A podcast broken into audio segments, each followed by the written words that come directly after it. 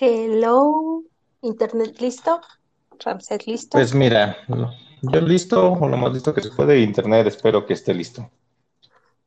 Bien, entonces, pues vamos a empezar.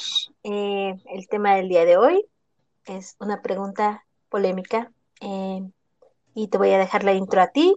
El tema es, ¿existen los malos juegos? Y como es polémica, me la dejes a mí la intro. Va, este, bueno, para empezar, como se habrán dado cuenta algunos ya, no es como que tengamos una línea muy de qué vamos a hablar en, este, en estas charlas, sí es como medio random el asunto. Y como dice Leo, pues dijimos de qué, de qué podemos o qué queremos hablar. Y pues la pregunta es, o por la polémica que podría haber es con eh, la pregunta respecto a si existen los juegos malos, ¿no? O sea, ¿hay juegos que sean malos como tal? Y pues... Que le peguen a los juegos eh, chiquitos y así. Eh, sí, porque les da ansiedad y cosas así. Este, bueno, o sea, la primera, creo que ahí sí un poquito de lo que nos ha tocado ver es en pláticas, en comunidades, en redes sociales. Siempre eh, creo que a veces pasan como dos cosas, ¿no? Eh, cuando alguien publica algún juego, cuando hay un juego con mucho hype, pues se vienen las opiniones respecto a los juegos, ¿no? Y hay veces que se van a un extremo de decir que son un super juego, un juegazo, una joya oculta, etcétera, etcétera. Pero también hay mucho hate que de repente se tira, ¿no? Y es justo eso diciendo que los juegos son malos, ¿no? Ahora, eh, eh, nosotros nos queremos como meter o clavar un poquito más en este tema en el sentido de, pues, lo fácil es decir sí, ¿no? Y, creo que, bueno, ahí sí concordamos tanto, Lee como yo, platicando un poquito de esto, que la respuesta en sí, pues, es que sí, sí hay juegos malos, ¿no?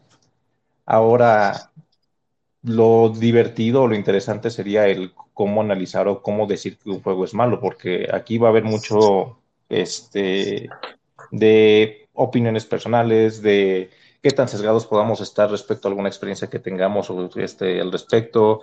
Eh, a final de cuentas, hay mucho de gustos, ¿no? Entonces sí es como que estaría interesante tratar de analizar por qué un juego es malo, así como, digo, la obvia es decir, pues, si, hay juegos malos, pues sí, porque también hay juegos buenos, ¿no? Eso que creo que a lo mejor es menos difícil de, de decirlo, ¿no? Entonces, en ese supuesto, pues sí, hay juegos malos y hay juegos buenos, ¿no?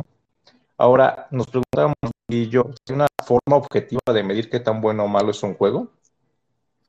Y pues eso es creo que lo que, lo que queremos platicar el día de hoy.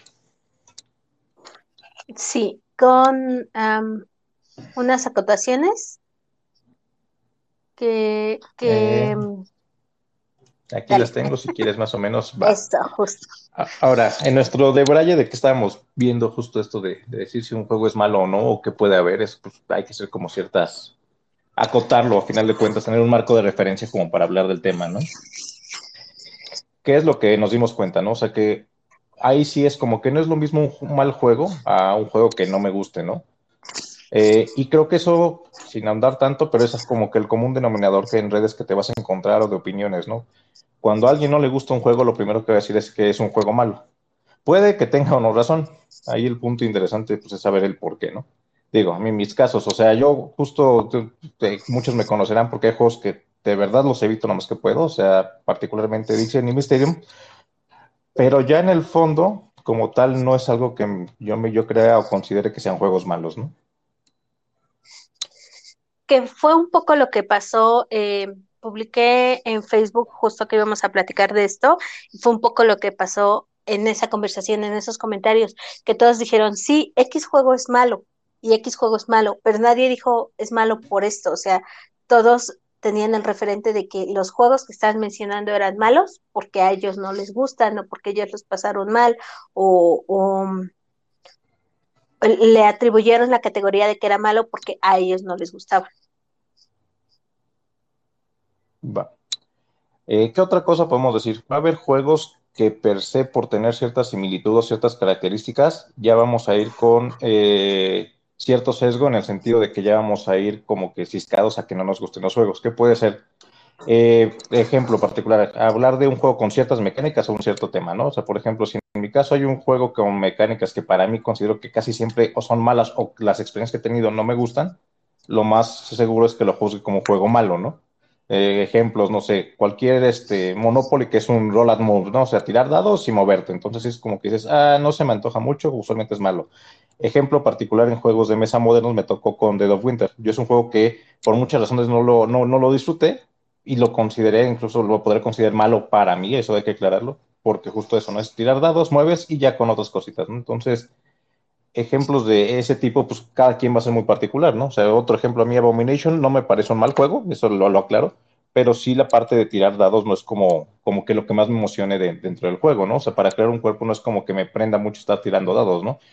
Y, y en general los tech dads, pues tienen mucho de, de, tender en mí a como que no me guste, ¿no? Entonces ya por default ya los considero más del lado malo que de un buen juego, ¿no? Bueno, hay excepciones, ¿no? Munchkin sí, Munchkin sí creo que es un mal juego, casi estoy seguro, pero bueno. Eres cruel con eh, ese juego. Pues poca fue una experiencia, pero si no, no son cosas que quiera uno repetir. Y después, bueno, podremos ahí, te digo, ya la parte inicial. Ahora, ¿qué otra cosa? Ahora, usualmente estamos en los juegos porque es algo que nos busca o buscamos divertirnos, ¿no? Ahora, el punto interesante es que lo que le divierte a una persona no va a ser divertido precisamente para otra.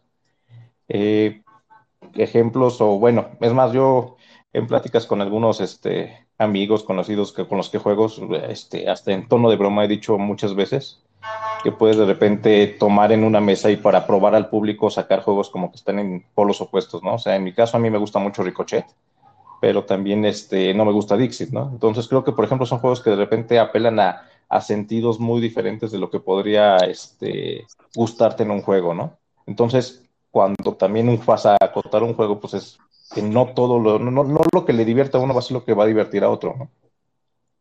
Eh, Les decía, por ejemplo, Ricochet, he visto, a mí me encanta, pero pues hay personas que se están muriendo mientras estamos jugando, no sé si ya quieren que acabe, ¿no? Eh, juegos a mí, por ejemplo, también no, no me divierte un Tokaido, ¿no? O sea, lo, lo, paso como una experiencia de que es un juego muy bonito, pero yo jugando Tokaido no siento que haya mucha decisión. Tal vez me falte jugarlo más, lo he jugado más de una vez, creo que dos o tres veces, y ninguna de esas ocasiones me ha gustado, ¿no? Entonces, lo que es divertido para mí no necesariamente va a ser divertido para los demás. Ahora, sí, otro, o, otro punto como que es eh, de lo que estuvimos platicando ahí este, con estos días fue que también cuando espera, vamos a juzgar... que pases a otro punto, dime, dime, vas. Tenemos un audio, igual y es de eso mismo, entonces lo voy a poner de una vez, ¿va? A Pacho Relevas. Hola chicos, ¿qué tal? Buenas noches. Eh, así un juego que, que, he jugado mucho con mis amigos es el de Colonos de Catán. Es un juego muy conocido. Soy malísimo en ese juego. Eh, siempre me ganan, siempre pierdo en ese juego. Pero aunque haya perdido y nunca se me antoje jugar porque sé que voy a volver a perder, mmm, admito que es un juegazo y que pod podríamos estar jugando horas y horas y partidas y partidas. Lo que pasa es a ver, a ver si con el tiempo mejoro y gano alguna. Mira, mira, qué buen ejemplo Ay. justo para hablar de Catán ahorita. Juegos malos, pero bueno, el punto que sigue es que justo cuando vamos a juzgar un juego, Gracias, o sea, también hay que, hay que aplicar la parte de, de su contexto, ¿no? Entonces, eh, creo que cuando se hace un juicio, nunca hay que dejar de fuera el contexto, digo, sin meternos en otros temas, pero hay que contextualizar las cosas para saber, este, obtener esa referencia de, del por qué, ¿no? Eh, ¿Qué tipos de contextos tenemos? O sea, es la historia, o sea, la historia del juego, la temática del juego, que pudo haber sido, este, ahorita hablaremos de algunos temas en particular. Eh, Lee hablaba también, y que creo que estoy de acuerdo, de esa capacidad de producción en ese momento, capacidad de producción en cuanto a, a la producción como tal de una editorial o bueno, de una persona para hacer ese juego, ¿no? Y también la intencionalidad de su juego en ese momento. Ahora, voy a agarrar, no traía Catán, lo, juro, pero aprovechando voy a traer algo. A mí Catán no se me hace un juego malo, tomando en cuenta todo lo que ha traído, ¿no? O sea, a final de cuentas es un diseño que creo que está bien hecho. En el momento en que salió fue un juego que fue un, este, a final de cuentas, un hito en lo que son los juegos de mesa moderno. Y creo que sigue siendo un muy buen juego de iniciación. Ahora, sin ese contexto, yo diría que es un juego malo porque hay muchísimos juegos que prefiero jugar ahorita en vez de un Catán. Pero justo eso, entonces, ¿qué tan malo es un juego? No, pues también hay que ver ese contexto, ¿no? O sea, justo eso. O sea, yo prefiero evitar Catán salvo tal vez algunas versiones como Juego de Tronos. Pero justo eso, con, juzgándolo en su contexto, no, no, no, podría decir que es un juego malo, ¿no? Ahora, otros ejemplos de esta parte, ¿no? O sea, Candyland en algún momento, este, no me acuerdo en qué podcast fue, lo mencionaron, Y ahí sí estoy de acuerdo, ¿no? O sea, si te vas al juego en sí, a la parte de mecánica del juego, es un juego que no tienes ninguna decisión y que la verdad es que juzgándolo por la mecánica en sí, es muy mala la mecánica. O sea, es un pasatiempo más que un juego, no tienes ninguna decisión que hacer. Ahora, Candyland, ahí lo comentaron, se realizó porque fue, creo que en un hospital de polio, entonces fue para que no tuvieran realmente que ningún este, problema para jugarlo, ¿no? Como tal. Entonces, ya juzgándolo en ese contexto, dices, bueno, tiene una intencionalidad para lo cual funciona en su momento.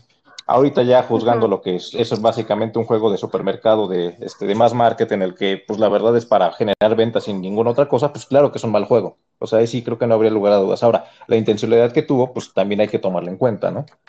Eh, y ahí sí, si quieres tú platicar un poquito más de lo que decías de la parte de la lotería, ¿no? O sea, a lo mejor para nosotros, pues sí, es un juego que prácticamente es azar puro y es estar viendo a ver qué sale, pero pues Lee tenía un comentario muy, muy este, correcto respecto a la lotería, cómo salió, ¿no? Ah, eh, yo lo enfocaba mucho a la capacidad productiva, que muchas veces podemos decir que un juego es malo cuando realmente no queremos decir que es malo, sino que no nos encanta la producción, por decirlo de forma más amable. Y creo que la lotería es un gran ejemplo. La lotería no es realmente un juego mexicano, es una versión de un juego que nos llegó por medio de Europa y que a los europeos les llegó por medio de China, una versión similar, el bingo, y la cuestión es que llegó a México en un momento en que, pues, no había nadie produciendo juegos de mesa más que, pues, juegos más bien juguetes para niños y madera y todo. Y es, y como lo empezaron a producir, fueron en los monasterios, los frailes, los padres, los, no sé si los frailes sean católicos o cristianos o qué, pero el punto es que fue en las iglesias que ellos como que trajeron la idea de empezarlo a hacer en México. ¿Y cómo lo hicieron? Con el papel que tenían a la mano, con los sellos que tenían a la mano, con, con lo que tenían cerca y se quedó así. O sea, hasta hoy en día cualquiera puede hacer una lotería y, de hecho los archivos para hacerlos están libres, los puedes tomar y todo. Entonces si decimos la lotería es mala porque pues son un montón de papeles muchas veces, muchas veces no siempre porque yo tengo una versión de lotería muy bonita pero muchas veces impresas en mala calidad y los componentes no están bonitos y es nada más estar escuchando a alguien y poner números, pues no es mala, es que en su momento lo hicieron con una capacidad productiva no tan buena como la que tenemos ahora y ya, eso no lo hace malo. Era por ahí mi ejemplo. Exacto, entonces regresamos a eso, ¿no? O sea, todo eso que, todo lo que implica para juzgar ya de manera un poquito más analítica, si quieren, lo que es un juego, ¿no? Bueno, qué tan bueno o malo es un juego. Ahora, pues oh, la pregunta importante, o bueno, a lo que queremos llegar, si es que llegamos, no prometemos nada. Digo, a final de cuentas, no deja de ser mucho este conocimiento más pragmático que otra cosa. Pero, eh, ¿qué puede o qué hace malo un juego? O sea, ¿qué, qué factores, qué, qué, causa que un juego sea malo, no? Y eso a final de cuentas ahí este, coincidimos en algunas cosas Lee y yo. Y otras eh, tenemos diferentes puntos de vista. A final de cuentas, es lo que digo, es mucho más como ese feeling y ese pragmatismo en cuanto a, a este, este juicio que podemos hacer sobre los juegos, ¿no? Eh, no sé, Lee, si quieres empezar con los tuyos, luego los míos y en qué coincidimos. Sí, si quieres, em, vamos a, a primero platicarles un poquito cómo lo dividimos. Uno es los hechos, o sea, ¿qué vemos como hechos? Que ahorita eh, les especificamos un poco más, pero básicamente los hechos es algo real, algo que no se puede negar, algo que así es. Eh, y qué consideramos que son hechos que pueden calificar un juego como malo. Y después nos fuimos a justo lo que menciona Ramsés, que son los aspectos subjetivos y la percepción personal. La percepción personal hace que para mí un juego como Avalon sea malo, pero tal vez para Ramsés es un buen juego. No, no, no, no. me metas en eso. Al rato van a decir que sí, pero eh, otra vez, volviendo a lo que nos comentaron en, en Facebook, por ahí dijeron que Dixie era un mal juego, pero a mí no me parece mal juego. Entonces, esos para nosotros son, los, son las percepciones personales. Em, pues no sé, yo creo que mejor si quieres empezamos con los hechos. Va. bueno, que eso está un poquito, es un poco más complicado porque al final de cuentas tendríamos que tener muy, ahora sí que datos duros pero se, se, refiere a que, no sé, a la construcción de un juego, algún error de impresión, a las mecánicas como tal, que digas esto está falla y es muy claro que está fallando, eh, a la concepción de cómo lo van a jugar, no sé, incluso, bueno, ese yo lo tenía un poquito también, ahí voy a hacer trampa, pero en su objetivo, pero por ejemplo, unas reglas mal hechas, creo que también es algo que podría ser un mal juego, ¿no? Entonces, si es algo que es como, ahí sí ya no es de percepción, ¿no? Entonces, algo sí que sea si no de manera innegable, sí como que esté el dato en específico y ese análisis no tenga que ver con ningún tipo de subjetividad o lo menos subjetivos posibles, ¿no?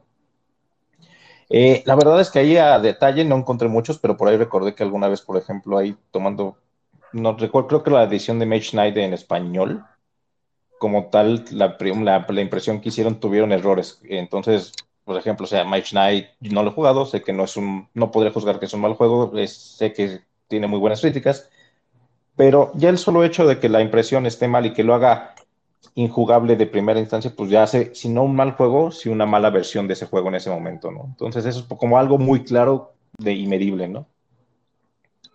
Sí.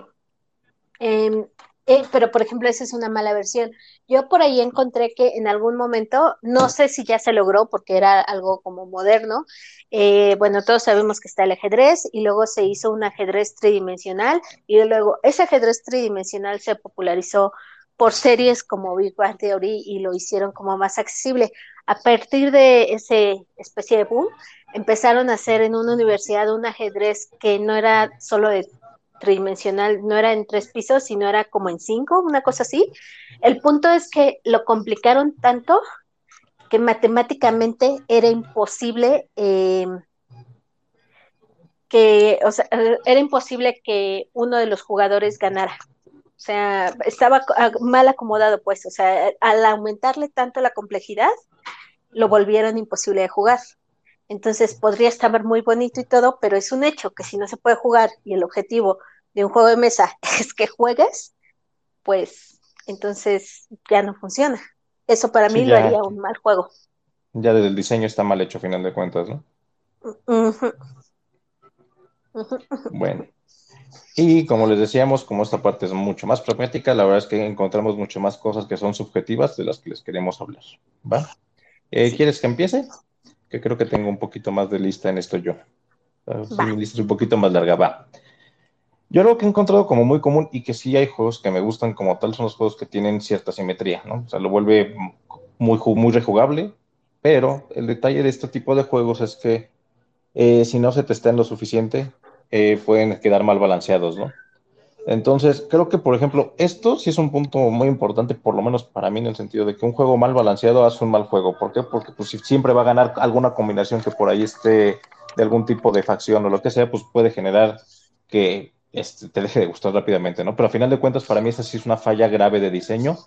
Y en ese diseño, en la parte del testing como tal, es como que, oye, pues, o sea, si es un juego simétrico, tiene que llevar más este testeo que un juego que no lo fuese.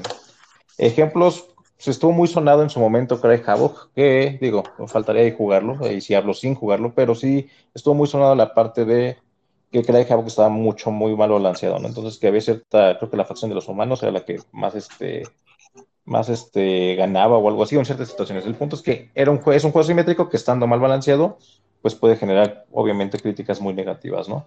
Ahora, un juego que a mí me gusta mucho, y ahí sí, bueno, ya independientemente de esto, creo que puede ser, algunos lo consideran muy malo y otros muy bueno, ya depende de quién es Sight.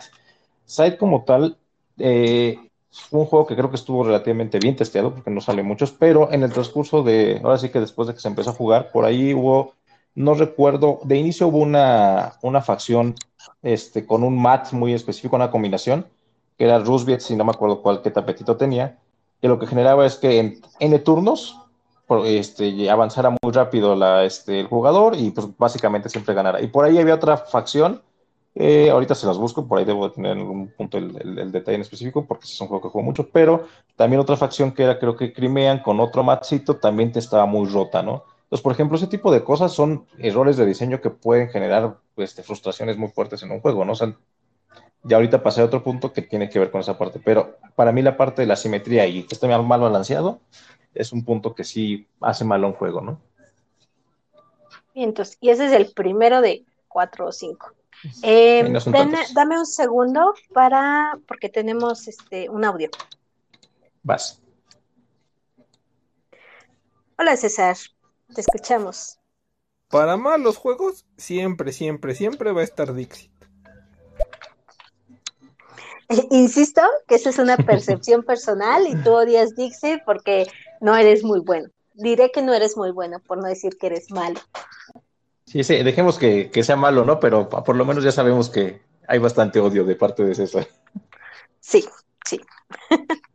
Va, seguimos.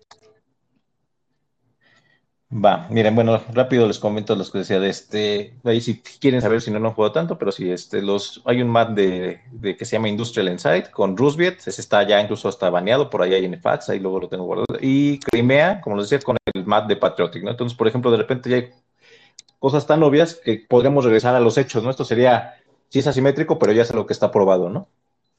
Ahora, eh, siguiente punto de qué, este, considero que puede ser malo un juego, ¿no?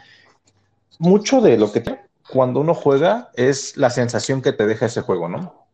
Eh, algo que he notado mucho en los juegos es que como estén diseñados, si en el flujo y en el transcurso del juego tú sientes o de repente que se vuelve lento, o sea, hay momentos en los que estás esperando y no puedes hacer nada, o que a final de cuentas estás solo viendo que hace alguien más sin poder ni tener la decisión y que a lo mejor no te afecta, se generan que sean, que te den una sensación como de un juego largo, y eso no necesariamente tiene que estar relacionado directamente con cuánto se tarda en un juego. de juegos que te puedes tardar dos, tres horas y estás tan clavado en el juego que no lo sientes, ¿no? Entonces, hay juegos que considero que esos puntos pueden generarlo como que fueran más hacia el lado de un juego malo que un buen juego, ¿no? Digo, eh, ejemplo rápido, eh, este, Five Types a mí me gusta mucho, pero creo que algo de lo que le duele mucho, y digo, no hay forma como que no, no hacerlo, pero es que puede ser tardadísimo y no puedes estar haciendo gran cosa en el sentido de que en lo que alguien más mueve, pues no puedes planear tu turno porque te mueven y hasta que te llega tu turno puedes hacer algo. Entonces, me ha tocado de repente sufrir yo incluso mucho AP o tener este, ver turnos de personas con muchísimo AP. Entonces, por ejemplo, ese puede ser un juego que esa parte a mí se me hace muy mala del juego, independientemente de que en el en el total de, la sensación con el juego se me hace buena, ¿no? Pero eso, que se sienta algo que se tarda muchísimo que, y que justo eso, que no lo estás disfrutando en ese tiempo que pasa, se me hace como algo muy malo en los juegos. Mm, bueno, pero ese también es, es, responsabilidad también de cada jugador. Sí, pero hay juegos que son más propensos o no a ese tipo de situaciones. Eh, sí, eso sí. Va. Eh, digo, ahorita Five Types es el que se me ocurre, pero creo que hay varios juegos que se pueden sentir como eternos, ¿no? Eh, otro, eh, digo, eso ya también es, creo que son muchas cosas personales, pero hay algunos juegos, ya me no, un ejemplo ahorita, claro, pero en los que se, a final de cuentas se escapa un líder y ya no hay forma de alcanzarlo, o viceversa, hay alguien que se queda muy atrás y no hay forma en que se recupere al menos un poco. creo que a nadie le gusta estar en un juego viendo cómo los demás juegan sin que tú puedas hacer realmente algo o viendo cómo alguien ya va a ganar y tienes que esperar este, N turnos o una o dos horas para ver qué pasa, ¿no? O sea, no sé, ahorita me acordé de Risk cuando se quedan en Australia y pues dices, bueno, o sea, hay veces que dices, bueno, ya es como, no tiene caso, nada, es esperar que acabe esto, ¿no? Eh, entonces sí, como que a mí sí me gusta que los juegos tengan algún tipo de mecánica que, que te ayude a alcanzar a un líder o que, este, o que no te quedes tan atrás, ¿no? Algún tipo de recuperación y que no, que no a veces no, no duelan tanto. Digo, es uno de los puntos que sí como que a quien le gusta pasar el tiempo viendo los demás, ¿no?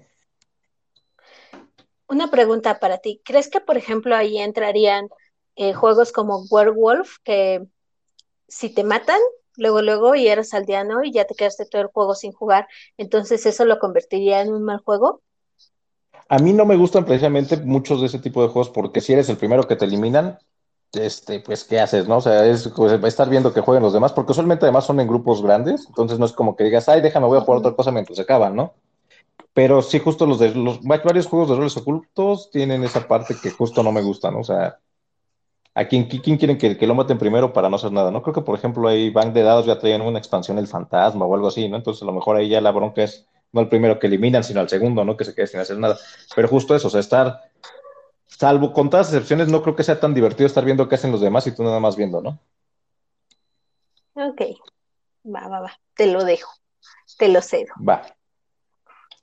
Va, luego eh, otro punto, fallas de diseño. Digo, ahí sí, digo, ahorita a lo mejor Lee se puede clavar más en el tema o tal vez en otro momento nos metamos más en un tema como tal de diseño. Pero hay cosas que de repente uno no entiende en algunos juegos, ¿no? O sea, que eh, parecen en, este, como que pueden ser un juego divertido o algo, pero hay algún factor que genera que la experiencia sea malísima, ¿no? Eh, ahorita, así, uno de mis decepciones de, que tuve de Kickstarter, ¿no? Fue comprar este Voodoo Party Madness o algo así. Era un juego que en la mecánica no se veía mal, pero un detalle que tenías que tener como tal, tú, digamos, cuánta vida tenías, es un contador de 1 a 3, ¿no?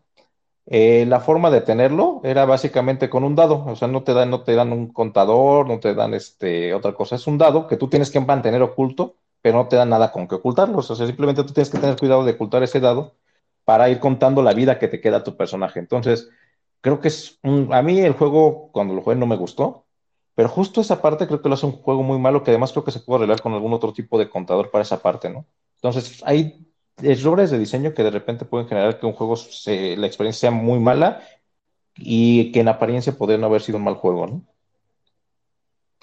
Sí, bueno, como lo mencionas, eh, de que errores de diseño podía explayarme, no creo que tanto es que me explaye, sino que siento que otra vez, un poco lo que nos pasa entre diferenciar entre el arte, la ilustración y el diseño, hay que entender que em, el diseño es parte de, o sea, si, si por un mal diseño definitivamente no se puede jugar, entonces para mí sí lo justificaría. Pero si, por ejemplo, como lo estás diciendo, tiene esta cosa que no facilita el juego, entonces sí es un mal diseño, pero tal vez es un mal diseño y con un juego lo suficientemente bueno se puede solventar, o sea, no, no pesaría tanto.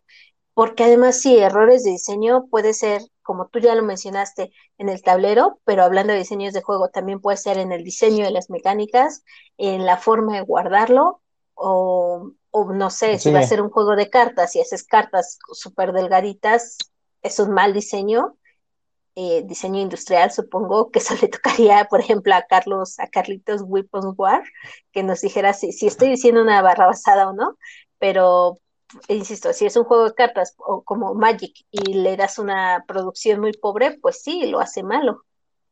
Sí, digo, ahorita un juego que nos gusta particularmente a Gra, ¿no? Pero creo que tiene una falla enorme en, el sentido de que tú lo ves y el tablero es muy, muy bonito, pero a nivel de juego tienes que llevar ciertos caminos o hay un cierto orden de, de cómo puedes ir avanzando en ese tablero, que la verdad a simple vista se pierden y te cansan horrible estar buscando dónde están. O sea, ya que lo juegas, te puede gustar y lo que puedes considerar un juego, pero, o sea, de, la, de inicio de las primeras partidas es algo que es horrible, ¿no? Sí, sí, sí, sí. Vale. Y ya, mi último punto para ya no seguir aquí, porque claramente creo que hay muchas cosas que me molestan en los juegos. Eh, que hay ciertas cosas que permitan como romper las reglas. O sea, hay juegos que no son tan claros a veces en sus reglas y se permite romper.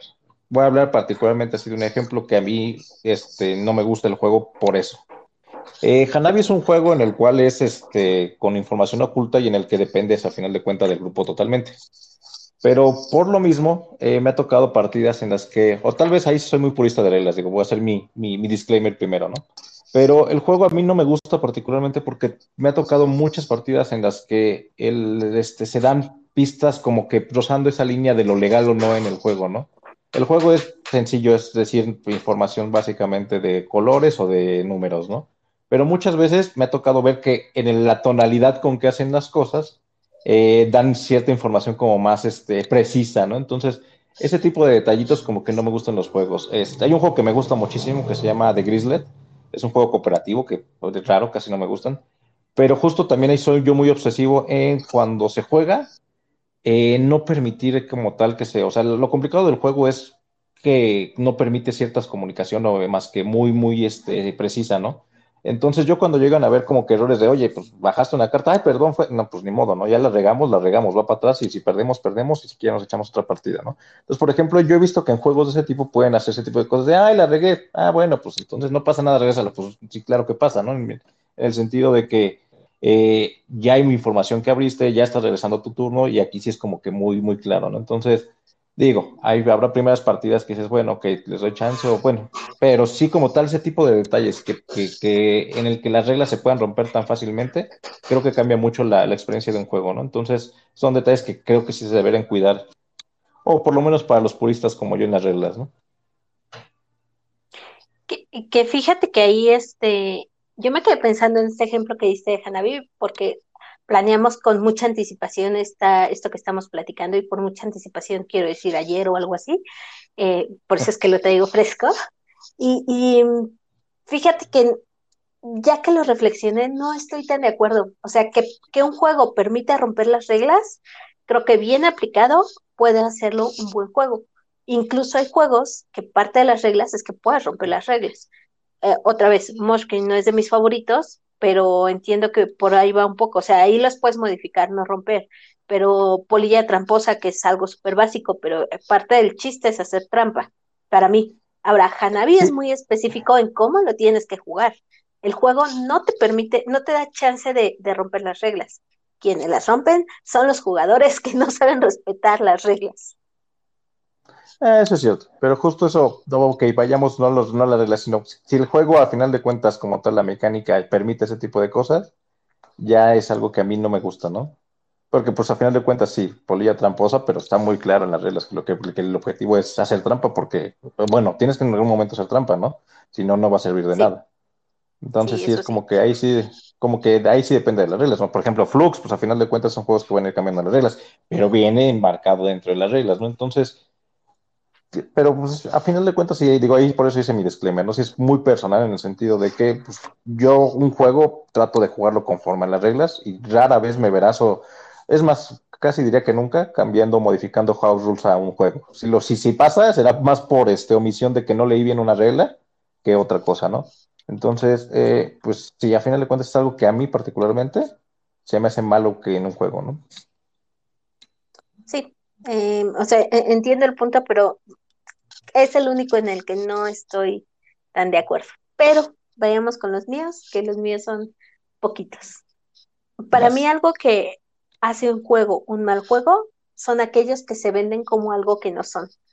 Eh, explicando un poco, son los que se pintan muy complicados y en realidad son muy sencillos o viceversa y te generan expectativa y no te generan expectativa de esta que hablábamos a un principio de que, ah, mucha gente lo jugó y dijo que es malo, entonces yo ya pienso que es malo por la expectativa que traigo ajena al juego, sino al mismo, el mismo juego, el mismo, los mismos responsables del juego, llámese editoriales, este, creadores, eh, publicidad, o sea, eh, y, y, aquí sí incluyo hasta la publicidad. Parte de tu trabajo es conocer tu producto y si estás anunciando mal un producto y estás eligiendo mal un mercado, el mercado se va a crear una expectativa y si el juego no la cumple, para mí sería un mal juego. Eh, por ejemplo, si yo voy a, bueno, estoy buscando un juego para regalarle a mi sobrina eh, de ocho años que a lo mejor ya juega un poquito más, entonces puedo subirlo a que entre nueve, diez años sean los juegos, este, bueno, no, ella ya tiene que no escuche esto jamás, pero el punto es que si yo estoy buscando un juego para un niño, lo busco con ciertas características, sé que tal vez esta, este niño no me pone atención más de diez minutos y, y de verdad le echo ganas en la investigación del juego y me compro un juego que resulta que tenía que ser con un jugador más experimentado, que en realidad dura mucho más tiempo, para mí va a ser un mal juego. Tal vez si lo hubiera jugado sin esa investigación o, o sin que lo vendieran así, diría, ah, no, sí está padre, pero, pero si no cumple las expectativas que el mismo juego genera, para mí lo hace un mal juego. Y, y yéndose más, tal vez un, algo más delicado, creo que pasó un poco con Sight. O sea, Sight si investigabas las mecánicas y si, si, te clavabas y si eras un jugador súper responsable, ok, va, se entendía lo que era. Pero al menos hasta donde yo sé, muchos de los jugadores eh, se iban con la idea de que era un, un, un Ameritrash, un Wargame, un, algo muy diferente a lo que es en realidad. Y es muy buen juego, muy, muy, muy buen juego pero si yo estoy comprando un, un Ameritrash y me entregan un euro, pues voy a decir qué clase de Ameritrash es este, no es bueno. Entonces, para mí esa expectativa cierto. sí es, es delicada. Que ahí, que ahí también nada más hay que cuidar esa expectativa autogenerada por el juego como tal contra la expectativa de los jugadores, ¿no? Sí, sí, son muy, muy diferentes. Aquí no podría culpar a nadie más. Sí, que a, simple vista, ¿no? Cualquier juego de minis de repente, no sé, un, este, un Blood Rage, por ejemplo, pues esperas una experiencia súper épica porque pues las minis están este, increíbles, ¿no? Pero pues ya cuando lo juegas realmente a lo mejor no es lo que esperabas porque no deja de ser un juego de draft con este con esos monitos este, que pudieron ser cubos de otro tipo de cosa y no pasaba nada, ¿no? Y daba igual, exactamente. Y el segundo punto es juegos cuyo precio no se recupere y no se recupere ya sea en experiencia, tiempo o materiales. Em, yo puedo decir que, puedo comprar un juego y, que lo menciono mucho, Splendor, y Splendor para mí les quita su precio por el número de veces que lo he jugado, el número de veces que lo he prestado, el número de veces que lo he compartido. O sea, en eso desquita su precio Splendor y por eso me parece un buen juego. Eh, otro lo puede hacer en, en cuestión de experiencia porque me generó suficientes experiencias agradables para yo personalmente considerar que lo hacen un buen juego. Y en materiales, porque yo puedo considerar eh, el Vagamon, creo que es Vagamon, eh, Liliana de Orcs juega Vagamon y es muy buena y tiene un, tablero, una edición muy, muy, muy bonita que creo que ni siquiera juega mucho porque de verdad es muy bonita y le cuida mucho. Por ejemplo, si yo estuviera coleccionando Vagamons o si yo estuviera coleccionando Catanes, como es el caso de Adrián Bernis, este, y me voy a comprar un Catán de 19 mil pesos, pero que tiene unos componentes hermosos, aunque sea el mismo juego que ya tengo en otras siete versiones, para mí desquita su precio. Y lo mismo pasa al revés, o sea, por las mismas razones consideraría un juego malo. Si me compro un juego de 15 mil pesos que promete una muy buena producción y que lo quiero comprar incluso por coleccionista, ni siquiera por, por jugarlo, y lo recibo y la calidad de los componentes es muy pobre, pues es malo, o sea, no desquito su precio. Y el precio ni siquiera digo que tenga que ser muy elevado o que tenga que tener un mínimo. Y yo te podría hablar otra vez de una lotería. Si me compro una lotería de 10 pesos y funciona, ah, qué bien, chingón, funcionó, es buen juego. Me compro una lotería de 10 pesos con la misma calidad de componentes, pero le hacen falta cartas, entonces es un mal juego porque no desquito su precio. Aunque ahí traían además varios juegos que generan ahora sí que cierta expectativa, ¿no? O sea, por ejemplo, creo que Pendulum tuvo como una crítica, independientemente de la mecánica, que con respecto a la, con respecto a su editorial en sí, eh, se esperaba mayor calidad en componentes, ¿no? O sea, yo los vi y dije, no los veo mal, pero ok, si comparas con respecto a otros juegos de la misma editorial, ok, si dices, ok, los, los otros juegos tienen como un poquito de mejor calidad, ¿no? Entonces, pues sí, es, aunque, por ejemplo, este punto en específico, sí se me hace súper, súper este, subjetivo, porque pues si te encuentras un juego, ese justo, además el precio que encuentras un juego no, no siempre va a ser el mismo, ¿no? Entonces, y es así, cada experiencia va a ser diferente. Entonces, depende qué jugaste, contra qué comparas, con quién lo jugaste. En este caso, por ejemplo, te digo, con la misma editorial, ¿no? sé si lo juzgas por eso, pues yo también, entonces como que es un poquito más complejo, ¿no? Pero si nadie quiere, exacto, pero como dices, nadie quiere gastar su dinero y que no, no te sientas una retribución por lo mismo. Fíjate que me, estaban dando el tip, eh, una persona que ambos conocemos, de Simon. O sea, ellos hacen cosas caras pero bonitas. Y tal vez cuando ves un juego de Simon ya, ya sabes que te va a salir más caro del promedio, pero si te gustan ese tipo de juegos y todo, dices, ah, bueno, va, lo compro porque me gustan los componentes, porque me gustan los juegos, porque me gustan los autores que eligen y todo. Y de repente te lo compras y, es, la producción no es tan bonita o las mecánicas son muy pobres o algo así, ya dices, ah, ya no lo valió. O ya no, ya no fue suficiente para mí. Sí, más que costo hablemos de ahora sí que el valor que tenga con respecto a lo que pagaste, ¿no? Y sí. Y pues, ¿qué te parece si vamos con aquellos en los que coincidimos? Va. Eh, pues aquí fueron relativamente pocas cosas. Ahí creo que también a lo mejor es porque no nos gustan o coincidimos en estas cosas que no nos gustan. Eh, lo primero que coincidimos es que cuando en los juegos cooperativos se permite eh, como tal no, no, no, no prohíbe el juego, no hay algo que el juego haga para que no haya un jugador alfa, también es algo que yo considero muy mal en los juegos cooperativos, ¿no? Entonces, digo, obviamente depende de todos los grupos, habrá jugadores que son más, este, como tal que buscan más ese papel de líder en los juegos de, de, perdón, cooperativos, pero sí hay juegos cooperativos que dependiendo las mecánicas lo evitan, ¿no? O sea, no sé, ahorita por ejemplo eh, Grizzlet me gusta precisamente por eso, no permite que alguien esté como que llevando este esa batuta tan, tan sin control, ¿no? O sea, hay un token para ver quién es el líder de la, de la misión en ese momento, se va cambiando, hay muchas cosas que te lo generan, ¿no? Eh, también, eh, no sé, juegos como los que son en tiempo real, los, por el nombre lo mismo, no te permite que haya como todo ese tipo de, jugador alfa, ¿no? O sea, un escape, este, del, son 10 minutos de juego frenético en el que al final de cuentas todos tienen que estar decidiendo y rápido, entonces no puede alguien tomar el, el papel de, de líder, ¿no? Sí, e, eso también es como complicado porque yo creo que sí llega a haber experiencias que gracias a que hay un jugador alfa se disfruta más el juego, pero son las menores. O sea, casi para mí como por regla, por promedio, si hay un jugador alfa en un juego cooperativo, seguramente va a haber un polo opuesto que va a ser el jugador que está así de, pues ya dime qué hacer y no voy a disfrutar el juego y eh, para qué lo jugué. O deja que no lo disfrute, veces que ni siquiera como tal le, le, molesta eso, pero también pues es como medio aburrido para los demás, ¿no? Así de, pues dime qué juego, pues entonces jugamos un solitario cada quien, ¿no? Sí, también. Eh, pues el que sigue, juegos con reglas mal hechas. Hay algo que particularmente odio y que sí puede serme como que, incluso juegos que tenga muchas ganas de jugar, que sí termine odiándolos un ratito, son las reglas mal hechas.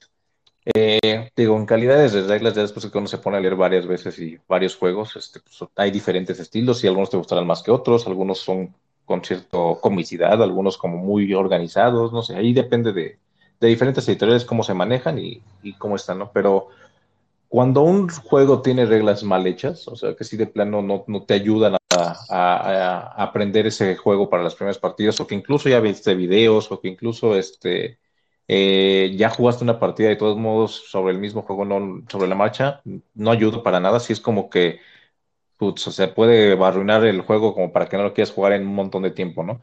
Y eso agrega, si tú eres el que te toca leer las reglas y además explicarlas, si no las entiendes, como digo los dos explicar, ¿no? Entonces ahí sí he tenido juegos que no he jugado tanto precisamente porque las reglas me parecieron muy malas o me costaron trabajo o, o generaron experiencias malas, ¿no?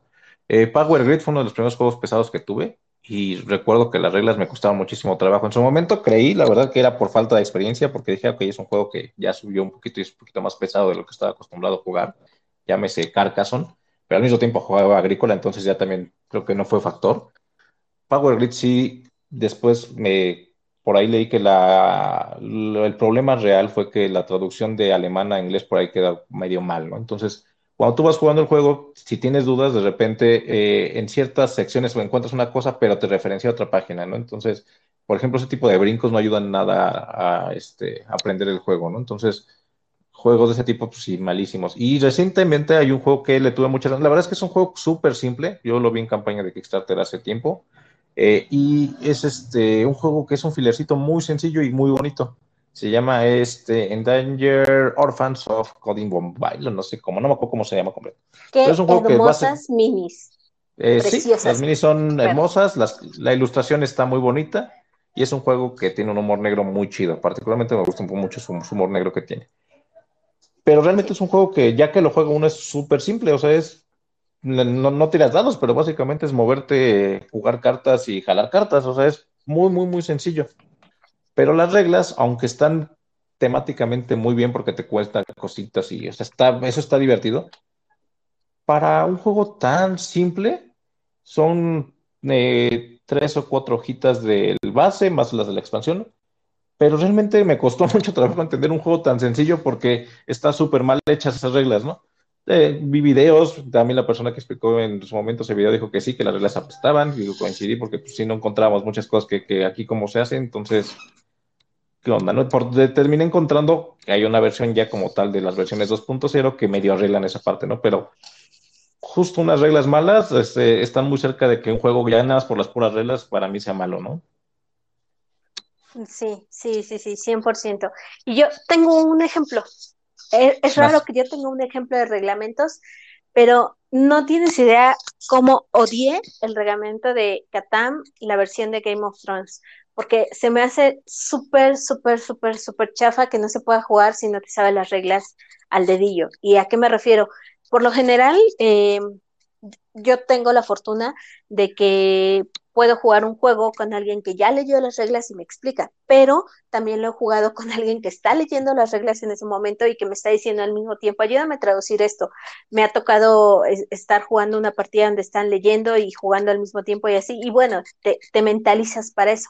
Pero en el caso de, de Catan Game of Thrones, o sea, tiene reglas divididas en dos reglamentos distintos, en dos este, secciones distintas. Y me, se me hace una patada en los huevos que haya ocasiones en las que si no te sabes todas las reglas o todas las cartas y que el reglamento te vayas a la sección que tiene que ver con X carta y el reglamento te diga, para entender el detalle de esta carta, vaya al reglamento B, sección 3, artículo C y tú estás peleando contra los otros y peleando contra salvajes y estás metido en el juego y ya te saliste del juego porque tienes que ir a hacer un recorrido del laberinto de ratón para entenderle una regla. O sea, creo que el reglamento debería, sí es responsabilidad de nosotros leerlo y conocerlo y todo para disfrutar más la experiencia, pero también debería de ser lo suficientemente accesible para que se pueda leer sin esa jalada de pasa el reglamento B o pasa al reglamento 3. Ver la referencia, dime para qué sirve la maldita carta y ya. Creo que tiene un arte particular el, revisar esos reglamentos y hacer reglamentos bien hechos, ¿no? O sea, también me ha tocado ahorita, creo que en su momento, eh, Marco Polo en español, como tal, tenía por ahí un tema que me estaba muy confuso la parte entre ronda y turno. Y entonces eso es como que de, ah, ok, aquí de que hablan de turno, ronda, ¿cuál es la ronda? ¿Cuál es el turno? Entonces, la verdad, ahí no chequé si en inglés cambiaba o en otro idioma, si fuera ahí, por así que perdido en la traducción por ahí algo. Pero sí son detallitos que te forzan a que estés este, buscando en otros lados cómo se juega un juego, ¿no? Cuando debería estar ahí en las reglas, ¿no? Sobre todo, insisto, en este caso de cartas, o sea, es dar la explicación de la carta. No veo por qué tenían que partirlo. Y, creo que puedo decir que no veo por qué tenían que partirlo, porque se me ocurren otras 20 mil formas en las que pudieron diseñar mejor eso. Pero bueno, tal vez yo soy muy exigente con la parte del diseño. No, creo que sí es importante. O sea, un, mal diseño, bueno, perdón, un mal reglamento en un juego, este, por muy bien diseñado que esté lo demás, si no es claro, ya te puede cambiar el juego por completo. Oh, sí. bueno, em, y el último punto de lo que coincidimos, ahí sí es como, ¿qué fue? Juegos con, malos componentes, ahí sí como tal en el diseño que un componente te genere cierto problema que si no lo hace tal vez injugable, sí te complica las cosas, ¿no? Eh, este tema es como que me acordé yo particularmente porque hay un juego mexicano que hace años compré, la verdad lo jugué, no, me, no se me hizo tan malo, pero sí fue así como que de mejor lo vendo, ¿no? Eh, o lo cambio, lo, creo que lo terminé regalando. Eh, ahí sí es, es, el ajedrez maya. En su momento, pues dije, a ver, lo juego, era una caja triangular, que la caja, pues como tal, pues muy feo el diseño, pero bueno, eh, tengo carcas o no sé, no es como que por bonito lo tenga. Pero sí tu caja era fea, pero ya cuando te pones a jugar el tablero, pues muy X, la calidad de componentes muy mala, pero sobre todo tenía algo que se me pareció muy, muy chafa. De los componentes son como, ¿qué serán? Piezas este, geométricas, no sé, eh, pirámides, eh, tal vez hay, no sé, diferentes tipos de figuras. Romboides. Eh, por ahí, pero del detalle es que están hechas de un plástico y algunas tenían unas puntas muy, muy filosas, o sea, incluso la caja se llegó a romper, ¿no? Entonces, el, objetivo del juego era como un ajedrez moverse de un lado a otro, y, este, pero esos movimientos eran como en 3D, ¿no? Entonces, una pieza se iba moviendo, pero había piezas que realmente dices, esto se, me cae o lo agarro mal, este, lastimas a alguien. Entonces, como tal, todo el, del diseño hace que el juego para mí sea muy malo, ¿no? Independientemente que a lo mejor te entretienes jugando porque es un juego abstracto, o sea, es como muchos juegos abstractos, pero pues ahí te vas a comparar con alguno de la serie este de los este de la serie GIF, no sé, un Ginch o algo que dices, no, los quiero más porque sean bonitos, ¿no? Y además son buenos juegos. Pero si este, este ajedrez maya fue como que dices, en todo lo nivel de diseño de componentes es muy, muy malo, ¿no? Entonces, pues ya qué ganas más donde jugar, ¿no? Sí, sí, sí, sí, 100%. No sé si tengas otro ejemplo, pero también ahorita me acordé, bueno, ahí sí lo que platicamos este, también antes de, allá, creo que ayer. Eh, por ejemplo, eso no, no, creo que sean malos juegos, porque voy a hablar de juegos que son copias, pero pues sí lo tengo. La, calidad de los juegos que he copiado Monte Carlo de, de La Cueva de la Perdición o El Fantasma Travieso.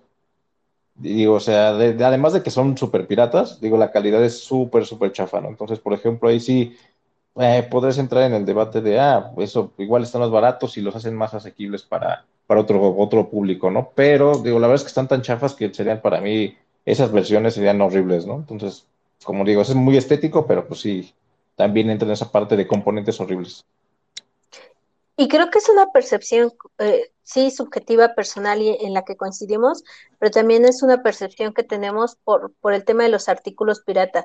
Em, no quiero clavarme mucho en eso y voy a tratar de no hacerlo, pero, o sea, comprar artículos pirata está mal en muchas razones y por muchos niveles. No voy a decir que no lo he hecho, seguramente lo he hecho. Em, y también he jugado con juegos pirata y de aquí, de aquí viene mi ejemplo, específicamente en esta cuestión de la producción y que tiene que ver un poco con el diseño. Em, yo jugué un Fantasma Blitz, que sí era supuestamente Fantasma Blitz, pero la versión china. No era mío, quiero aclararlo, pero lo jugamos. El tema es que el fantasmita y la botellita y todo esto estaban hechos de plástico y era un plástico tan barato que qué pasaba, o sea, no los, no lo, o sea, hemos jugado creo que muchos Fantasma Blitz. Las piezas las aplastas, salen volando, te arrojas eh, en ellas, digo, quienes jugamos más brusco sabemos que terminamos, que hay que quitarse anillos y todo porque terminamos arañados o así, manos, este, con golpe y todo. Y los componentes parte de lo que tienen que tener es la calidad suficiente para durar. Esa vez, yo, a mí me daba miedo jugar ese Fantasma Blitz en particular, porque era un plástico tan pobre, tan barato, que sentía que en cualquier momento o íbamos a aplastar eh, la figurita del fantasma y echársela a perder, o de plano lo que hacíamos es que la empujábamos y salían volando como pelotas, porque, insisto, no tenían la calidad suficiente. Entonces, para mí en ese ejemplo, el juego no era malo, pero la producción lo hizo malo. Y la producción, por ser pirata, no daba la calidad suficiente para que fuera buena la experiencia de juego. Entonces, ahí sí, por ejemplo, sí creo que influye mucho, este, pues influye mucho cuando alguien decide comprar un juego pirata, hay que tomar en cuenta que estás decidiendo no solo pagar menos, sino arriesgarte a que tu experiencia de juego se vea afectada. Yo lo mencioné ahorita por la producción, pero puede ser porque las reglas no vengan correctamente traducidas, que de por sí ya pasa en los juegos legales, o por muchas otras razones. Eh, ya sería luego meternos o clavarnos en algo más ético y de a quién le pagas y a quién no le pagas, pero lo cierto es que existe el riesgo de que la calidad no sea la que esperas y que afecte tu experiencia que ahí después estaría bien tocar un tema que tiene que ver justo eso con piratería, con prints and plays, con eh, versiones eh, hechas en casa, que creo que también es un buen tema justo para hablar de esa parte de, de qué opinamos y aclararnos un poquito más en eso, ¿no? Pero sí entra en la categoría de que pues ya tiene un poquito de eso, para nosotros ya es, un, es algo, es un juego malo, ¿no? Sí, pero, pero ya será después, o sea, no es como que nos escuche mucha gente y no es como que me importe mucho si nos odian, pero no quiero que me odien tan pronto. Y creo que ahí sí nuestras opiniones suelen ser similares y suelen ser muy lapidarias contra la piratería. Eh, sí. Bueno, pues tratemos de ir cerrando. ir cerrando. Y ahora, punto importante o qué es a lo que queremos llegar, ¿no? O sea, ¿qué es lo que se debería medir en un juego, ¿no? O sea, ¿qué consideramos que me debería medir un juego? Y aquí Lee, este, ahora sí que les voy a decir cómo, encontramos como que podría ser este un buen referente, ¿no? Sí, em, un poco como retomando lo que decíamos al principio, o sea, tratando de ser imparciales, eh, creo que lo ideal sería tener una lista de condiciones o una lista de reglas que nos permitan decir un número al aire. Este, tengo estas 10 condiciones. Si un juego incurre o, o transgrede tres de estas, en automático se vuelve un mal juego. Pero eso es súper difícil de hacer. Eh, en primera, por la experiencia nivel de conocimiento, eh, que tengamos nosotros dos. Y si lo queremos hacer eh, más sencillo, que fue lo que tratamos, es este, tomando como base las, lo que califican los demás, los otros, las premiaciones más populares de juegos de mesa. Lo que hice pues, básicamente fue meterme a todas las premiaciones conocidas, conocidas internacionalmente, no las nacionales, porque, insisto, todavía no quiero que me odien tanto, eh, y saqué algunos de los puntos que creemos que pueden afectar a un juego lo suficiente para llamarlo malo. Con cierto em, respaldo, ¿no? Sí, con cierto respaldo. ¿Cómo ves? ¿Nos vamos una por una o lo hacen listo todos y al final nos vas, Vas, vas, si quieres, listas y ahorita nos lo vamos como tú gustes. La lista es eh, considerar el juego en su tiempo y espacio, o sea, su contexto, las mecánicas, el reglamento, el diseño, la experiencia y la prueba del mismo, y eh, también ver qué cosas no influyen técnicamente, pero influyen personalmente eh, eh, en todas las personas, o sea, no a nosotros nada más, sino que vemos que puede afectar a muchos jugadores, que son la temática, el tamaño y la opinión externa. Esas son como que listado. pues si me permites empezar con tiempo y espacio, el contexto. ¿A qué nos referimos con un contexto? un juego, si bien se puede juzgar como cada uno quiera, creemos que lo más justo para un juego o para cualquier cosa es que se, se juzgue o se analice en su contexto.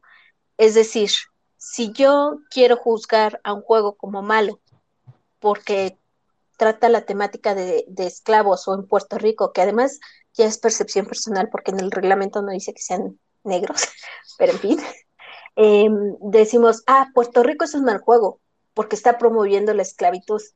Para mí, ese contexto o ese tiempo-espacio tendría que analizarse con más detenimiento y no solo por considerar el racismo como algo malo, que sí es malo, sí estoy de acuerdo en que sea malo, o, o la esclavitud, no el racismo, perdón, la esclavitud. Yo puedo decir, la esclavitud es mala, ajá, sí, pero en el tiempo en el que ese juego está ambientado, la esclavitud es un factor que existía y que no podríamos decir, ah, lo vamos a esconder. No, es parte de la historia, es parte del contexto del juego, es parte de la eh, introducción que te hace el juego a la temática.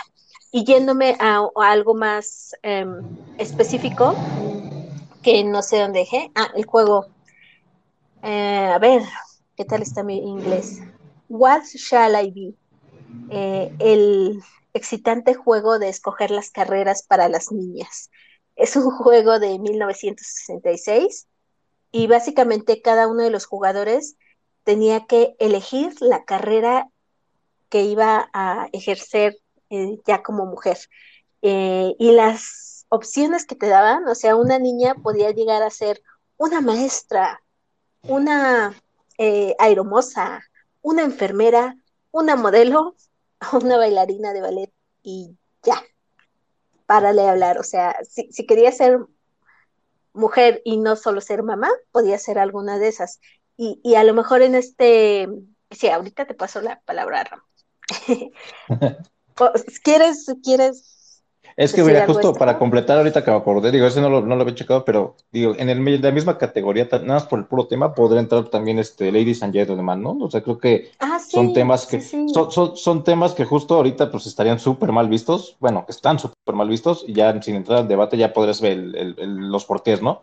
Pero justo el juego como tal, si lo juzgas por eso, pues ya valió, ¿no? Pero ve, ahí hay una diferencia importante. Puerto Rico y Ladies and Gentlemen son juegos contemporáneos. O sea, a lo mejor no son juegos que, digamos, los hicieron en el 2021, pero sí son juegos relativamente recientes. Entonces podemos decir, la temática que están tratando va acorde a la temática que quisieron los diseñadores darle al juego. En cambio, este que les estoy poniendo como ejemplo, es un juego diseñado, producido y vendido en 1966. Si yo quiero agarrarlo el día de hoy y decir, es un mal juego, porque promueve que las niñas solo pueden ser esas cosas y no pueden ser científicas y mecánicos y lo que quieran ser ellas, eh, pues no, o sea, es como lo veían las personas en 1966. Y qué bueno que ya avanzamos y qué bueno que ya las niñas pueden ser lo que se les hinche la gana hacer, eh, qué padre y todo, pero yo no voy a decir era un mal juego porque alentaba a las niñas a ser bailarines de ballet, porque incluso yo diría, oye, en 1966 y las alentaba a tener una carrera, era un, muy buen juego. Eh, a eso me refiero con ponerlos en su juzgarlos en su contexto y juzgarlos en su época y juzgarlos en su temática y en su tal cual eso, su tiempo y su espacio. ¿Se me fue algo de este? Mm, creo que no. Ahí podré, por ejemplo, también un juego que si tomamos en cuenta su tema, a lo mejor este ni lo así que muchos no lo, bueno, yo creo que muchos ni siquiera lo han de haber probado o conocido porque es un tema raro, ¿no? Es, este, me acordé ahorita de New Bedford, es un juego sobre cazar ballenas. Básicamente estás fundando una ciudad, este, la ciudad de New Bedford, y pues económicamente hablando, pues la caza de ballenas era algo este, común en la época, ¿no? Entonces, en el juego como tal, tú vas a ir a cazar ballenas, ¿no? Por eso te están diciendo que vayas a cazar ballenas o que sea bueno, o sea, en el contexto del juego es algo que es la normalidad o era la normalidad, ¿no? Sí, y que tampoco te están diciendo eso, ve a cazar ballenas, te están diciendo, pues se tienen que cazar porque así es, no te están diciendo es bueno o es malo, ni siquiera dentro del juego. Así es. Oh, sí. Pero bueno, este fue el primero. Eh, Siguiente. Pues sí, mecánicas. Que ahí creo que es como, ya hablamos un poquito de eso, que todo lo que tiene que ver este, en, esas acotaciones que hicimos. Pero pues las mecánicas de un juego, a final de cuentas, es todo juego va a tener un objetivo, hay una meta. Entonces, de, en ese transcurso, las mecánicas tienen que estar de tal forma engranadas para que ese, ese objetivo, esa meta, vaya fluyendo, ¿no? Entonces, Digo, ahorita sí como que te recuerdo un juego en específico, digo, ahorita trataré de acordarme alguno, pero justo esa parte es como que la mecánica, sí, por muy bonito que te pinten un juego, por muy este, eh, este temático que sea, si las mecánicas no van bien engranadas a un mínimo funcional, el juego también ya no, ya pierde mucho valor, ¿no? Sí, sí, sí, sí. Como yo lo había pensado era que las mecánicas tienen que ser como mínimo funcionales idealmente innovadoras. Si un juego no tiene una mecánica funcional, ya no digamos muy buena, muy divertida, muy agradable, funcional, entonces ya es un mal juego. Lamentablemente no encontré ningún, lamentablemente o afortunadamente no encontré ningún juego así. Digo, tal vez sí es afortunado porque si no lo encontré o tal vez no lo haya y tal vez qué bueno porque entonces no se están produciendo juegos con mecánicas eh, con ese nivel de, de, no sé, con ese bajo nivel. O por lo menos no los tenemos tan claros nosotros, ¿no? Digo, por ahí tengo uno, ahorita lo, comentaré, pero no, ahí sí solo hice el prototipo, probé un prototipo, o sea, creo que no era la, espero, y espero que realmente no sea la edición final, probé un juego mexicano de, fue folclore. Eh, cuando lo probé, pues básicamente es un drinking game, que las ilustraciones están más o menos bonitas, pero como tal a nivel mecánica del juego no es como que me prendiera mucho, ¿no? Era pasar cartas, hacer sets y se acabó, ¿no? Pero es un drinking game en el que la verdad es que podría ser con cualquier cosa, entonces, por ejemplo, ahí sí las mecánicas no sentí que fluyeran bien, ¿no? O sea, y trae la opción de que dices que si no quieres beber, tomes agua de horchata o jamaica, algo así, entonces como que dices, ok, un drinking game que ya no es drinking game, entonces pues ni siquiera esa parte, ¿no? Entonces ni, ni, fue innovador y particularmente no se me hizo como lo mínimo funcional. Digo, aclaro que fue una prueba de que era un prototipo en su momento y espero que haya cambiado muchísimo cuando salió ya realmente su versión final. Ojalá y sí, pero yo no lo probé, la verdad es que ese juego no lo he probado, pero no sé, este, creo que sí tendría que probarlo antes de decir qué me parece. No me encantó el diseño por lo que vi. Hasta ahí. Va, y creo que también esto se presta para que en algún momento hablemos más de clavarse más con mecánicas, ¿no? Entonces, ya en algún, tal vez hablemos en otro momento de más clavado de mecánicas. Sí. Oh, sí. Va. Y bueno, reglamento. O sea, lo mínimo que esperamos en un reglamento es que sea entendible, ¿no? O sea, lo básico que, se, que, que, permita jugar el juego, ¿no? O sea, ya les comentamos ahorita de Power que para mí es como que la peor experiencia en reglamentos que he tenido. Y lo mínimo que esperas es que un reglamento sea claro, ¿no? Eh, tal vez no tenga tantos ejemplos, no sé, que sea muy claro. O sea, para mí un buen reglamento es el que te va explicando a detalle, que puede traer ejemplos, y que si rematas al final con una hoja de, este, de ayuda para cuando ya lo jugaste, este, nada más recordando eso, pues mejor, ¿no? Pero lo mínimo es que leyéndolo sea lo suficientemente claro para que tú puedas explicar el juego y jugarlo, ¿no? Y que no se contradiga, o sea, sí, que no, que no deje tantas lagunas legales, aunque hay expertos en buscarle lagunas legales a los reglamentos de juegos. Sí, o que no Pues, tengas que estar eh, acudiendo a fax o en la BGG para decir, ah, no sé qué hay que hacer, deja, reviso esto y a ver quién, quién lo entendió o qué dicen, ¿no? Entonces, sí, o sea, un reglamento creo que es muy, muy importante en un juego de mesa. ujú. Vas. El diseño. Em, vuelvo a lo mismo que yo, insisto que el diseño para mí no lo es todo, pero el diseño debe de contribuir. Si no contribuye y al contrario estorba, entonces sí puede contribuir a que sea un mal juego, a que se califique con mal juego. ¿Por qué? Por lo que ya hemos platicado un poco, porque no permite jugarlo bien, porque no permite entenderlo bien, porque no permite almacenarlo bien, porque eh, pues muchísimas cosas. O sea, puede incluso tener un diseño gráfico muy feo el juego, pero lo suficientemente entendible para que se juegue. Entonces diría, ah, bueno, pasa, o sea, no te afecta la forma de jugarlo. Eh, pero si el diseño es muy feo y además no es claro, no contribuye en nada a la experiencia de juego, pues eh, es, un mal, es un punto malo para el juego. Súper, súper, súper malo. Eh, y, y aquí en diseño, sí, pues más que el ejemplo completo, concreto, les diría la simbología de las cartas, o sea, que tú puedas leer una carta solo viendo los iconos y ver qué recursos ganas o qué recursos tienes que entregar, eso es parte del diseño. Y si tienes que recurrir a un reglamento para entenderle a cada una de las cartas de un juego, entonces no está bien hecho. Eh, sí, Ram, creo que levantaste Sí, mira, por la ejemplo, manita. No, levanté la manita, pero no se aprovecho. O sea, no, no, no ubico un diseño como tal que digas que me acuerde malo, pero por ejemplo, recientemente cuando jugamos Canvas, los simbolitos creo que para mí no, no, no, no me afectaban en nada, pero como parte de diseño creo que tú luego, luego identificaste de qué, qué querían decir cada uno, ¿no? En cuanto a los eh, text, la textura y todo eso. Ah, sí, sí, ese es un buen ejemplo.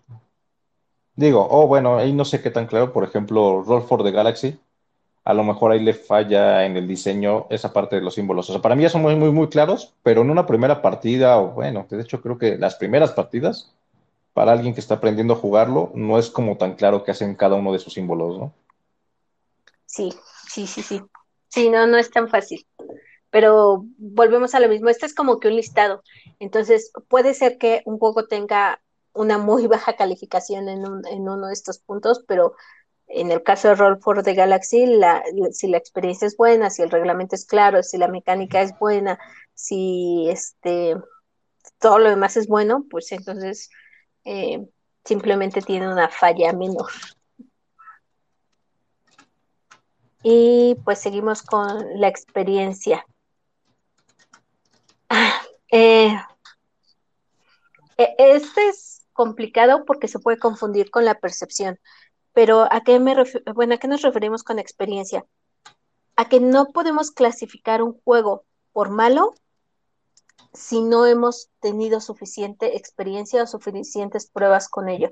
Es un poco eh, también lo que platicábamos en Facebook estos días, eh, la, la, crítica, o sea, no puedes criticar algo si solo lo has visto una vez, esa sería una primera impresión. Aquí va algo parecido. Creo que no podemos decir que un juego es malo solo porque lo jugué una vez y tuve una mala experiencia con el juego.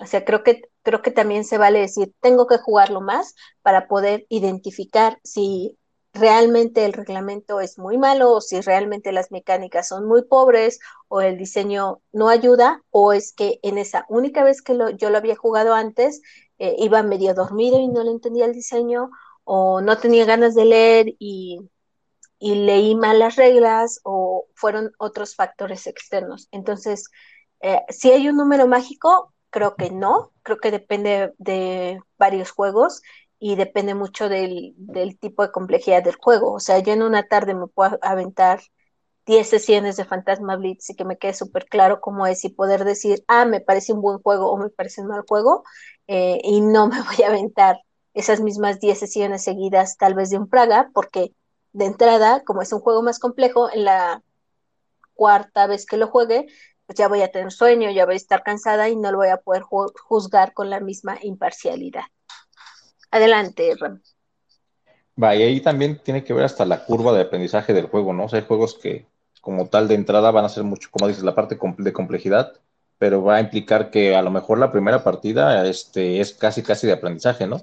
Y ahorita como caso particular, yo jugué la primera vez Brass, la edición viejita, la fea, y fue una de las experiencias más horribles que tuve. Entonces, o sea, para mí en mi cabeza mucho tiempo no quería jugar Brass porque para mí era un mal juego.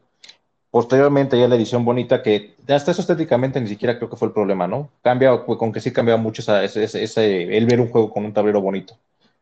La segunda partida que lo jugué ya no la sufrí tanto, eh, pero igual ahí, o sea, en mi experiencia fue más como con las mesas que se generó mucho AP, que no fueron claras las reglas, muchos factores, ¿no?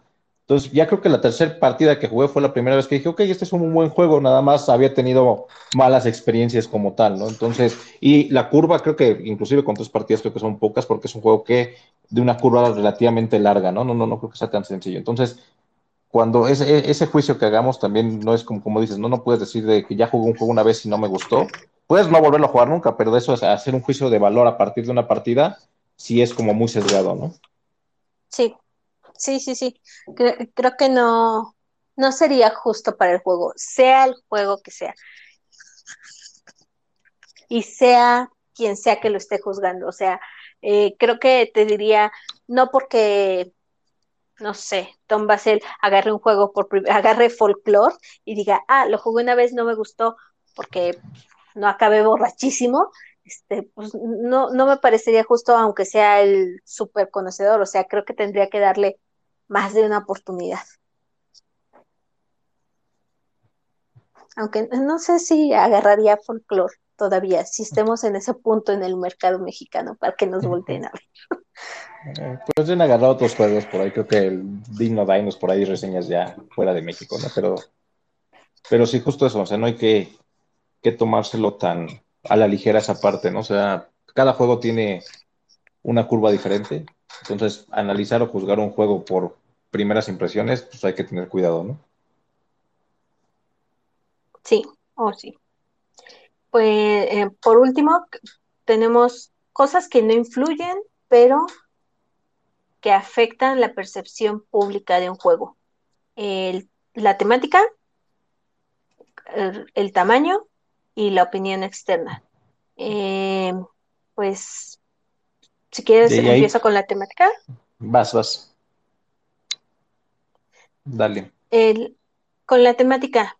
Em, hay temáticas que todos sabemos o que muchos sabemos que ya están súper choteadas. Y hay temáticas que muchos sabemos que aunque estén choteadas, venden. Eh, y, creo que eso influye en decir que es un mal juego aunque no lo sea, o que es un buen juego aunque no lo sea. Si de repente yo digo, voy a hacer un wargame y la temática es que estamos en Alemania y somos constructores de fábricas. La temática es más como de euro, ¿no? sí, pero es que aquí es Wargame porque luchamos por los recursos. Mm, no, no estoy tan segura si eso lo, lo, a mí me lo venderían muy bien y creo que no tendría por qué influir porque tal vez la mecánica está muy bien hecha, tal vez debería de probarlo, tal vez la experiencia va a ser muy buena, pero si la temática no me hace clic con lo que espero del juego, puede influir para que piense que es un mal juego. Y antes de eso, y siquiera ahora sí que revisar de qué va el juego, hay temáticas que a muchas este, personas atraen, pero que otros como tal también ya están hasta el gorro, ¿no? Entonces, llámese zombies, llámese piratas, llámese temáticas en el espacio, eh, comercio en el Mediterráneo, no sé, hay temáticas que ya están tan choteadas que muchas personas de plano este, ya no las quieren ni ver en pintura, ¿no? Entonces, pues ya hay como tal está ese prejuicio del juego antes de siquiera ver de qué va, ¿no? Eso es cierto. Um, Va, y tamaño. Voy con tamaño. sí, Que es vas. algo chistoso que sí hemos encontrado en algunos casos. Es, aquí se refiere a tamaño de físico. A final de cuentas, dos, podrían ser, no sé, dos ejemplos. El tamaño de la caja, que sea un tamaño de caja que sea poco transportable o que no quepa en tu librero. Eh, Han sido cosas que de repente por ahí vimos que, se quejan. Entonces dices, ah, mi tamaño, voy a sacar mi juego, pero no cabe en mi mesa. Necesito irme a otro lado para buscar una mesa gigante donde quepa, ¿no? O no cabe en mi librero, entonces ¿dónde lo guardo esta cosa porque es gigante? O tengo que moverme y llevarlo a un lado, no cabe en la mochila, ¿no? Ahorita me acordé este, que alguna vez, este, creo que Santi comentaba justo que su el Tidal Blades tenía unas medidas bien raras, que no hacía que, que no, no cabían bien ni en la mochila para transportarse y solo había una forma de acomodarlo en el librero, ¿no? Entonces algo que pareciera que no, pero pues también es algo que este, en el diseño de ese tamaño de caja, pues está horrible, ¿no? Entonces muchos sí es como que lo ven y ya por ahí ya a lo mejor ya se desencantan de los juegos. Ajá, o, o- o es común escuchar el, este, ah, mira qué porquería, o sea, ve el tamaño de la caja y trae tres componentes y es demasiado aire. Sí, bueno, pero eso que tiene que ver con el juego, nada, nada, es que es malísimo. O ves como, no debería de influir, pero influye. Sí, que son quejas que luego tenemos muchos que dices, bueno, pero sí no debería tener como tal opinión en el, en el juego en sí, ¿no? Como, como diseño, como mecánica. Ujú. Y por Y último, ¿vas? pues vamos, la opinión externa, porque es, es muy común o es muy fácil que un juego, incluso antes de probarlo, digamos, "Meh, es malo sin haberlo probado, porque ya todo el mundo, ya personas que confío, personas que tienen gustos similares a los míos o ni siquiera que tienen gustos similares a los míos, sino que la cantidad de personas que han dicho que es malo es tanta que ya digo, sí, es un juego malo. Y lo puedo afirmar sin haberlo jugado nunca. Es un juego malo porque ya vi las reseñas y es igualito a este otro. Pues pruébalo, ¿no? No, no, no, ¿para qué es malo? ¿Para qué pierdo el tiempo? Y yo soy de la opinión de Es- que no hay que probar todos si no te llama la atención o si lo revisas, pero justo eso, ¿no? A final de cuentas, esas opiniones que hay en el, en este, en las comunidades se generan este, como tal una percepción más global, ¿no? Entonces, pues sí hay veces que hay juegos que, que todavía ni han salido y ya traen este, el hype por las nubes y, y todos lo quieren y, y es el mejor juego. Y lo mismo pasa con muchos juegos que dicen, ah, es el peor juego del mundo y ni siquiera este, les he dado la oportunidad de siquiera probarlo o por lo menos ver a lo mejor cómo se juega, o sea, muy, muy, muy por encima, ¿no? Sí, Y era un sí, sí, poquito lo sí. que comentábamos, creo que, creo que en el comentario ahí de, con, este, con, con César, ¿no? Que es este, de Dixit, ¿no? O sea, pues es lo que le digo, hay juegos que para muchos son como el mejor juego o el peor juego, ¿no? Entonces a veces sí aplicaríamos la de Vox Populi y Vox Day, ¿no? Entonces ahí hay que tener también mucho cuidado de, de, de cómo nos vamos a hacer esas opiniones de, de los juegos, ¿no? Porque pues, a final de cuentas, este, digo, en estas comunidades ya con pa- todo lo que jugamos y con todo lo que hacemos, pues sí tiene mucho que ver. o hay ciertas personas a que, como dices, aquí le vamos a tener más confianza, ¿no? Entonces, habrá reseñadores, habrá este, gente a la que digan, ah, pues él tiene gustos similares a los míos, pues a lo mejor ya lo estás, este, vas con cierto, cierta opinión ya predefinida, ¿no? O al revés. O sea que dices, esta persona a lo mejor tiene mucha experiencia, mucho conocimiento y todo, pero cada uno de los juegos que recomienda a mí terminan por no gustarme. Entonces tal vez te va a recomendar un juego y tú vas a decir, ay, seguramente es malo, porque puede Pues llegar a mira, pasar. Pues es que ahí sí como op- opinión este, personal, ¿no? Ahí va. Este, cuando tú busques un juego, a final de cuentas, si, si se te antoja, lo quieres ver, pues sí trata de ver muchas reseñas, ver mucha gente, porque son demasiados juegos, no puedes probar todos, no puedes, digo, ahorita pandemia, pero este, en su momento, pues tal vez puedas ir a grupos de juegos, ir a tiendas y, jugar y tal vez puedas jugar algunos juegos, pero son tanta la cantidad de juegos, habrá algunos que no van a llegar o se tardarán en llegar, entonces, pues sí tienes que como tratar de analizar si te animas a comprarlos, ¿no? Yo qué hago ahí sí es como muy personal. Es después de un rato de que ya he visto ciertos reseñadores que, este, que sigo y que tienen juegos que me han gustado, o ciertas personas con las que coincido en gustos, es como de ya se opinan, ah, pues ok, si le gustó, pues voy y lo busco y tal vez va a ser un juego que para mí me, este, muy posiblemente me vaya a gustar y viceversa también, ¿no? O sea, si hay reseñadores o a final de cuentas críticas que me han servido a mí porque dices, a él le gusta, pero tiene claramente un tipo de gusto diferente, también lo usas para lo contrario. Digo, yo, yo, yo creo que a veces uso más ese tipo de, de reseñas que dicen, ah, este es un juego muy bueno, ¿no? Este, y dices, eh, ya alguna vez lo, lo chequé, revisé algún juego y no coincidí y no me gustó para nada. Entonces también te sirve como de referencia para saber qué no comprar, o por lo menos aguantarte un poquito más en algunos juegos para no, no ir luego, luego a comprarlo, y sí tratar de probarlo de alguna u otra manera, ¿no? Sí, también. Pero bueno, en conclusión, ¿existen los juegos malos o la conclusión es Pues que no hay sí. Yo digo que sí, pero ahí acotemos para cerrar, ¿no? Porque pues creo que esto hay que clavarnos más en otro momento. Pero eh, te decía, si hay juegos buenos, hay juegos malos. O sea, el detalle sería ver que a lo mejor no es tan, este, tan blanco o negro que lo podemos ver, ¿no? Hay que ver qué juegos simplemente son, se, este, en esa escala de grises, hacia qué lado se tiran más, ¿no? Un juego podrá tal vez tener características que lo hacen que se tienda más hacia el lado malo que al bueno. Ya después buscaremos esa parte de, tal vez de hacer un análisis más extenso de cómo podremos este, juzgarlos. Pero creo que sí hay juegos malos como hay juegos buenos. Y como tal, yo creo que nunca hay que limitarse en el sentido, o mediarse tal vez un poquito, ¿no? no yo soy de la idea de, si alguien pide tu opinión de un juego, ni te vayas a un extremo ni al otro, pero no, no te limites a decir que un juego es malo, porque pues, también puede ser de tanta utilidad decirle a alguien que un juego para ti es malo, como que es un juego, ¿no? Con muy buen juego, perdón.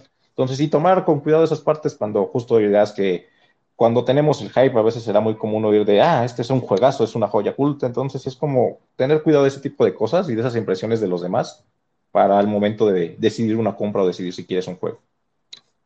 Exacto, creo que sí existen los juegos malos, pero es más incluso responsable decir, este juego es malo para mí o no me gusta a mí o no me funcionó a mí, más allá de decir, este juego es malo, así afirmarlo categóricamente. Y, y, creo que sí se puede afirmar categóricamente, pero vuelta a lo mismo, tenemos que clavarnos a leer mucho más de libros de juegos de mesa y cosas así para este para poder Eh, definir que lo hace E mal. incluso, e incluso como opinión personal de que para ti es malo, creo que siempre es importante no nada más decir el malo es, sino el, es malo por qué, ¿no? O sea, a final de cuentas, ese por qué puede ser que sean los porqués que a ti no te gustan, que a alguien más sí. Dixit, o Sí. sea, creo que los porqués para muchos son como muy claros de por qué no nos gusta, que son los mismos porqués que, le- que hace que les guste a tanta gente, ¿no? Sí, exactamente. Y, y juzgarlo otra vez en su contexto. Tal vez es un juego que tú consideras malo, pero pues tú no eres el público de ese juego. Y también se vale. Así es. Pues creo que es una plática medio pendiente. Creo que sí, como me dijiste, tenemos que clavarnos más y, y poder tratar de justificarlo un poco más, aunque tenemos mm, ahorita el- la idea de, de que son percepciones así súper subjetivas y que son cosas que tal vez sí podríamos calificar, pero no creo que, em, que tengamos el nivel suficiente para calificarlos ahora. Así es, y creo que es un tema que da para mucho, mucho, ¿no? Entonces, ya seguramente lo retomaremos en algún punto. Oshi, pues creo que ya, es todo por hoy. Voy a darle de comer a mis gatos. Muy bien. Pues listo, nos vemos el, el jueves que sigue. Bueno, nos Nos oímos. vemos, nos oímos. Bye. Bye. Bye.